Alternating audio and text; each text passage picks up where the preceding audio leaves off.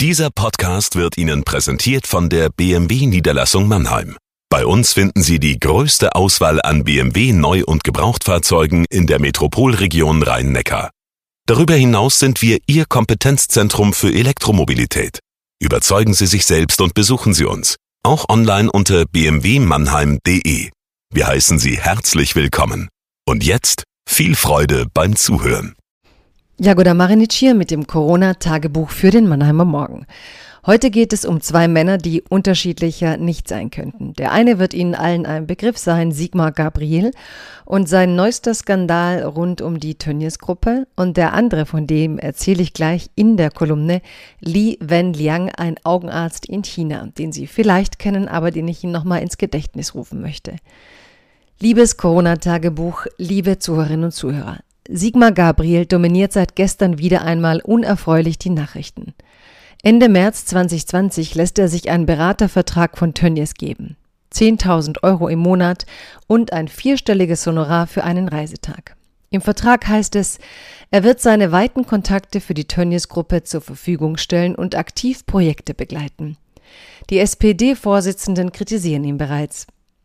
Inzwischen hat er seine Tätigkeit für Tönnies beendet. Doch der Schaden für das Ansehen des Politikers ist bereits da. Das Bedauerliche daran, Gabriels Käuflichkeit schadet dem Ansehen der Politik an sich. Es ist die Art Vorteilnahme, die Politikverdrossenheit auslöst, das Geraune über die da oben. Die Tönnies GmbH demaskiert sich weiter, obwohl man schon nach den letzten Fällen dachte, dahinter sei nichts mehr zu verlieren.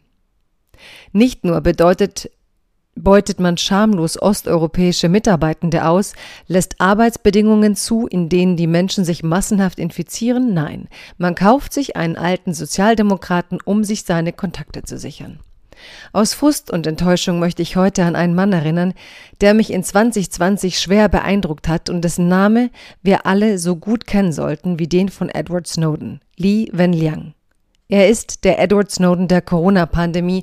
Er warnte schon am 30. Dezember in einem Online-Chat vor den auffälligen, häufigen Erkrankungen rund um den Fischmarkt in Wuhan. Die chinesische Regierung beklagte ihn zunächst, belangte ihn zunächst strafrechtlich. Er wurde diszipliniert. Erst nach Bekanntwerden der tatsächlichen Ereignisse und der Übertragbarkeit von Mensch zu Mensch erhielt er eine Entschuldigung. Li Wenliang selbst erkrankte auch an Corona starb mit 34 Jahren, hinterließ ein Kind und eine schwangere Frau. Hätte die Welt schon Anfang Januar auf ihn gehört, wäre ihr vielleicht eine Pandemie erspart geblieben. Was haben diese beiden Dinge miteinander zu tun, fragen Sie sich vielleicht. Vordergründig natürlich nichts.